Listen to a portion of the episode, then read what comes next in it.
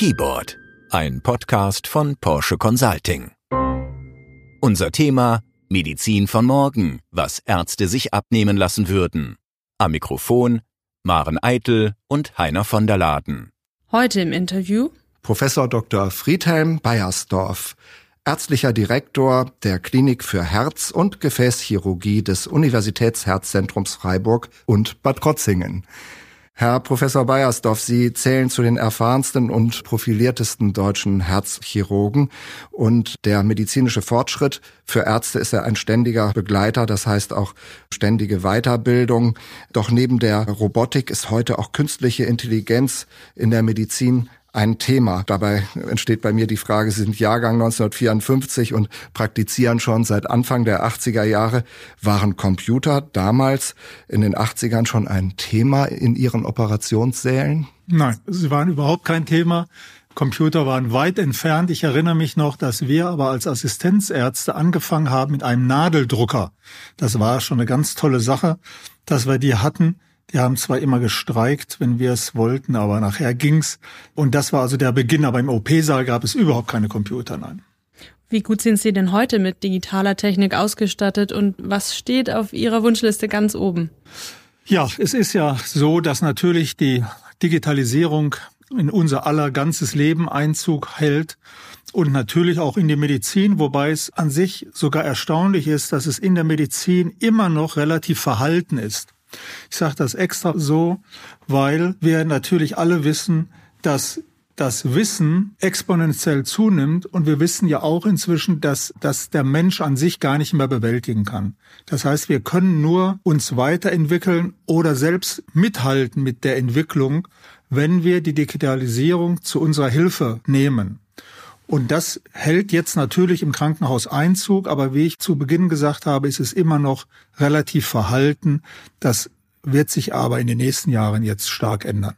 Und haben Sie ein bestimmtes Wunschgerät, das Sie gerne anschaffen würden?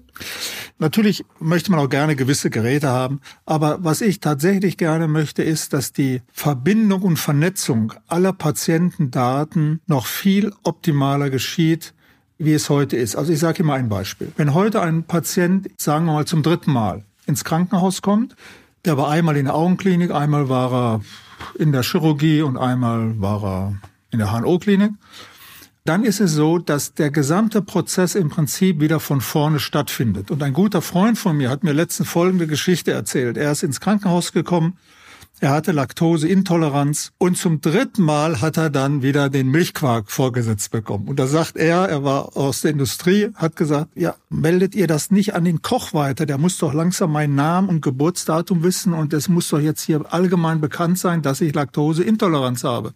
Nein, es wird nicht an den Koch gemeldet. Es wird auch nicht zwischen den Abteilungen gemeldet, zum Teil wieder wegen dem Datenschutz, kommen wir vielleicht später nochmal drauf zu sprechen.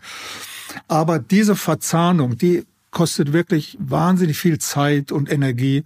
Und das könnte man aus meiner Sicht ganz leicht digitalisiert vernetzen. Und dann hätten wir als Pflegekräfte, Ärzte, MTA, Sekretärin viel weniger Arbeit. Mhm. Also bessere Informationen im Krankenhaus, das wäre wichtig und auch die weitere Verarbeitung. Da sind wir ja bei der künstlichen Intelligenz und letztlich auch bei Robotern. Ähm, wie ist Ihr Verhältnis zu Robotern oder das Ihrer Kollegen? Würde man eine Maschine als gleichrangigen Kollegen akzeptieren, eher als Assistenten oder bleibt es ein kaltes Instrument wie das Skalpell? In der Medizin muss man und sollte man immer zwei Dinge auseinanderhalten. Das eine ist die Beziehung zum Patienten. Und da bin ich hundertprozentig überzeugt, die wird auch in der Zukunft auf ganz altmodische Art und Weise erfolgen. Das heißt, entweder ich finde die Frau Doktor und den Herrn Doktor jetzt sympathisch oder nicht und ich vertraue ihr oder ihm oder nicht. Und ohne dieses Verhältnis wird es nicht gehen. Davon bin ich überzeugt. Gerade in so einem sensiblen Bereich wie der Gesundheit und des Lebens, ja, kann ich ja nur zu jemand hingehen, äh, dem ich auch vertraue. Das ist das eine. Das andere aber ist, dass sehr wohl die Technik natürlich in der Medizin immer mehr Eingang findet. Wir wissen heute schon, dass es gewisse künstliche Intelligenzen gibt, die die Flut von Informationen bei gewissen Krankheitsbildern, ich sage jetzt mal ganz konkret, bei der Sepsis ist so eine starke Entzündung, die der Patient hat, wo wahnsinnig viele Medikamente gegeben werden, die alle ihre eigenen Nebenwirkungen haben, die alle ihre eigenen Wirkungen haben, die dazu noch bei diesem Patienten so wirken, beim diesem Patienten so wirken. Da wissen wir heute schon, also da gab es eine Studie, dass Artificial Intelligence das besser macht als der Doktor. So, und da darf man jetzt nicht sich beleidigt in die Ecke zurückziehen, sondern das ist so. Und das wird auch so weitergehen. Und ich habe damit überhaupt kein Problem.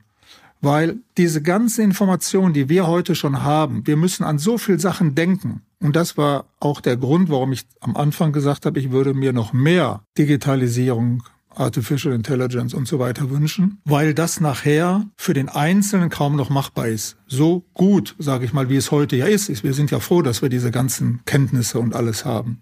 Aber da brauchen wir Artificial Intelligence und das wird auch immer mehr kommen. Aber den zweiten Teil Ihrer Frage, wer ist hier der Chef im Ring? Das ist natürlich klar, der Mensch muss ja der Chef im Ring sein und bleiben. Das halte ich schon für sehr wichtig. Aber er hat dann vielleicht auch für höherwertige Aufgaben mehr Zeit. So ist es. So ist es. Wieso muss ich heute da überall nachblättern, um da irgendwas zu suchen? Ich meine, da gibt's Internet, das soll irgendein System machen. Da habe ich überhaupt kein Problem mit. Aber eben tatsächlich ist es so, dass wir ja wissen, dass in der Entwicklung der Menschheit es wahnsinnig viele Entwicklungen gab. Aber einige waren nicht immer zum Vorteil der Menschen. Und es ist nicht wieder umkehrbar. Also wir brauchen nicht denken, wenn uns da was nicht passt, dann drehen wir es wieder um. Nee, nee, nee, nee, das ist dann irgendwann nicht mehr umdrehbar. Was glauben Sie, wie viel Anteil an nicht direkt medizinischer Arbeit könnte Ihnen und Ihren Kolleginnen und Kollegen abgenommen werden? Also ich glaube, der, der Anteil, den Sie im Moment haben, der ist sehr, sehr gering, was Sie tatsächlich fürs Heilen und Behandeln ausgeben können, weil Sie viele andere Tätigkeiten rund um Ihre Aufgabe erledigen. Richtig. Das, also wir machen heute wahnsinnig viele Aufgaben, die also mit der eigenen, ich sage jetzt mal in Industrieworten, Wertschöpfung nichts zu tun haben. Und das, finde ich, muss sich auch ändern. Äh, also wir sollten viel mehr in dem Bereich arbeiten, wofür wir eigentlich da sind. Kommen wir zu ähm, dem technischen Fortschritt, der uns allen ja Hoffnung macht auf ein längeres, gesundes Leben. Was glauben Sie, wie alt können Menschen künftig werden und welche Rolle spielt das Herz dabei? Also, wie alt können die Menschen werden? Die Antwort, die, glaube ich, von allen inzwischen vertreten wird, ist, man weiß es nicht. Und das ist aber was Positives. Also auf gut Deutsch 100, 120, man weiß es nicht. Und was man aber weiß, ist, dass wir auf jeden Fall noch viel länger leben können, als wir das bisher machen. Und wir wissen, dass die Zunahme der Lebenserwartung im Prinzip exponentiell hochgeht. Es war ja über Jahrtausende, war es bei 20 Jahren, 30 Jahren. So, und jetzt geht's ja seit 1950 exponentiell hoch. Wie geht's weiter? Man weiß es nicht es wird auf jeden Fall weitergehen. Und Sie wissen ja auch oder haben sicher gehört, dass es in Kalifornien, Silicon Valley, Ray Kurzweil und ähnliche Herrschaften der Meinung sind, die Unsterblichkeit steht in 50 bis 100 Jahren bevor. Also nicht in 1000 Jahren, in 50 bis 100 Jahren. Und das hat natürlich wieder was mit Computern zu tun, dass man denkt, das Gehirn könnte man auf einen Quantencomputer nachher abspeichern. Also das sind schon, ich sag mal, so Ideen, die uns heutzutage, glaube ich, eher so als Horrorvorstellungen dienen. Aber es gibt keine Frage darüber, dass wir in der Medizin riesige Fortschritte gemacht haben und diese auch in der Zukunft noch weiter verbessern werden. Ja, die Herzmedizin, das ist ja wahrscheinlich eins der besonders komplexen Felder, für die man Spezialist werden muss, also auch wachsen muss mit seinen Erfahrungen. Lassen wir uns da aber täuschen, wenn wir jetzt Deutschland oder Europa betrachten, dass hier gerade die Herz- und Gefäßchirurgie, die Herzmedizin sehr weit vorne ist, das aber nicht auf der ganzen Welt unbedingt so aussehen muss. Das ist ein ganz wichtiger Punkt. Es gibt immer mehr unglaubliche Diskrepanzen auf der Welt. Und wir haben ja die Globalisierung und deswegen weiß ja jeder, was auf der Welt los ist und wo was los ist. Und das ist ein Problem. Denn, ich kann hier klare Zahlen mal geben, der Anteil der Herzoperationen, den wir heute in der westlichen Welt machen, ist ungefähr fünf bis sechs Prozent aller Herzoperationen, die man machen könnte und müsste. Das heißt auf gut Deutsch, über 90 Prozent der Patienten auf der Welt, die eine Herz-OP bräuchten, ich sag mal Schlagwort jetzt rheumatisches Fieber und so weiter und so weiter, die kriegen überhaupt keine Behandlung. Und diese Schere mit dem, was die einen Länder können und die anderen Länder nicht können, die wird immer größer. Und wenn wir gerade über die Lebenserwartung geredet haben, das wird noch viel Ärger geben. Wenn auf der einen Seite da kein Halten mehr ist und auf der anderen Seite ist es ja so, dass zum Beispiel in unterentwickelten Ländern weiß man, dass die meisten Menschen an der Nicht-Vorhandensein der Chirurgie sterben. Und ich rede jetzt nicht von der Herzchirurgie. Ich rede davon, dass wenn, wenn ich hier mich verletze und hier einen ordentlichen Schnitt in den Arm habe, dann ist das bei uns lächerlich. Ich meine, das wird halt in Ordnung gebracht. In anderen Ländern ist es so, die Wunde entzündet sich, der kriegt eine Sepsis und stirbt nachher dran. Und so ist ja die Realität. Und deswegen müssen wir uns unbedingt mehr darum kümmern, dass wir das zumindestens einigermaßen auf der Welt so gleich, gleichmäßig kann man schon gar nicht mehr sagen, aber also einigermaßen so verteilen, wie es geht. Und wir haben gerade jetzt ein Projekt mit unterentwickelten Ländern, wo wir nochmal einen Anlauf nehmen wollen, um dort eben auch Herzchirurgie in ganz kleinem Ausmaß dort zu etablieren. Sie sagten, es wird Ärger geben, äh, weil es eine große Diskrepanz bei den Versorgungsmöglichkeiten gibt. Wie sieht die Krise aus, die Sie dort vor Augen haben? Nun, es wird ganz einfach sein. Es ist so, wie wenn man sagt, heute der eine hat Wasser, der andere hat kein Wasser.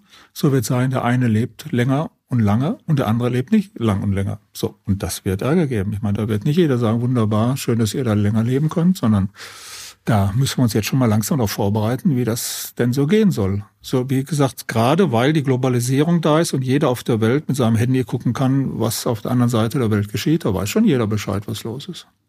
Wie steht denn Deutschland mit seinem Gesundheitswesen im Vergleich? Da müsste hier auch noch viel mehr Geld investiert werden, um die Technik zu nutzen, die es gibt? Ja, also, ich bin fest überzeugt, dass Deutschland mit das beste Gesundheitswesen auf der Welt hat. Das klingt jetzt ganz pathetisch, ist aber so, weil bei uns jeder Patient mit jeder Krankheit zu jeder Zeit behandelt wird. Manchmal sind die Wartezeiten ein bisschen lang, das ist schon klar, aber im Prinzip ist es so.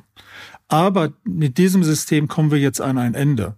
Denn es ist so, dass gerade im Krankenhaus die Mitarbeiterinnen und Mitarbeiter wahnsinnig am Arbeiten sind. Wahnsinnig. Gleichzeitig sollen sie aber auch nicht mehr so viel arbeiten. Es gibt ja Arbeitszeitgesetze, es gibt was weiß ich, was da alles gibt. Also es gibt eine Schere von dem, was gemacht werden muss und dem, was man machen kann. Und die passt schon heute nicht mehr. Das heißt also, wir müssen uns eben überlegen, wollen wir tatsächlich noch mehr Geld in das Gesundheitswesen tun oder muss irgendwie eine andere Lösung her, wir alle in Deutschland können uns nicht vorstellen, dass wir so wie in England machen, wo wir eine Verknappung der Behandlung für gewisse Schichten machen. Können wir uns ja unmöglich vorstellen. Aber woanders wird's gemacht. Hochinteressant.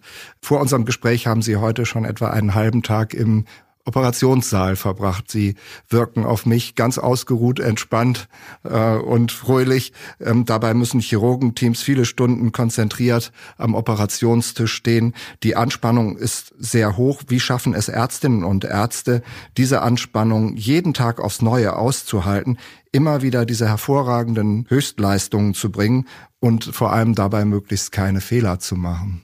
Ja, also jeder hat wahrscheinlich eigene Vorstellungen, wie das geht. Ich glaube und ich bin davon überzeugt, dass es bei mir jedenfalls nur geht, wenn man in einem Team arbeitet, das sich einwandfrei und perfekt versteht.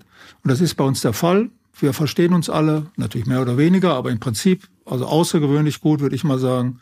Und insofern nimmt das alles da seinen Lauf. In einem Team, was sich außergewöhnlich gut versteht, ist man auch bereit, Fehler, die immer vorkommen, immer, es gibt keinen Menschen, der keine Fehler macht, diese zu benennen und dann zu überlegen, was machen wir, das ist morgen jetzt nicht mehr passiert. Und das geht natürlich nur, wenn man ein Team hat, mit dem man solche Dinge auch ohne irgendwelche Hintergedanken besprechen kann. Und das ist bei uns auch der Fall. Ja, und der eine ist entspannt, der andere ist nicht entspannt. Ähm, also ich denke, man kann entspannt sein, wenn es einigermaßen gut läuft immer und wenn es auch so ist, wie man es sich wünscht. Und wie gesagt, ich sage nochmal, äh, ich finde das Wichtige, dass man in einem Team arbeitet, wo alle hoffentlich in die gleiche Richtung laufen und dann kommt die Entspannung von alleine. Und was ist zum Schluss Ihr persönlicher Tipp? Wie halten Sie sich fit und gesund?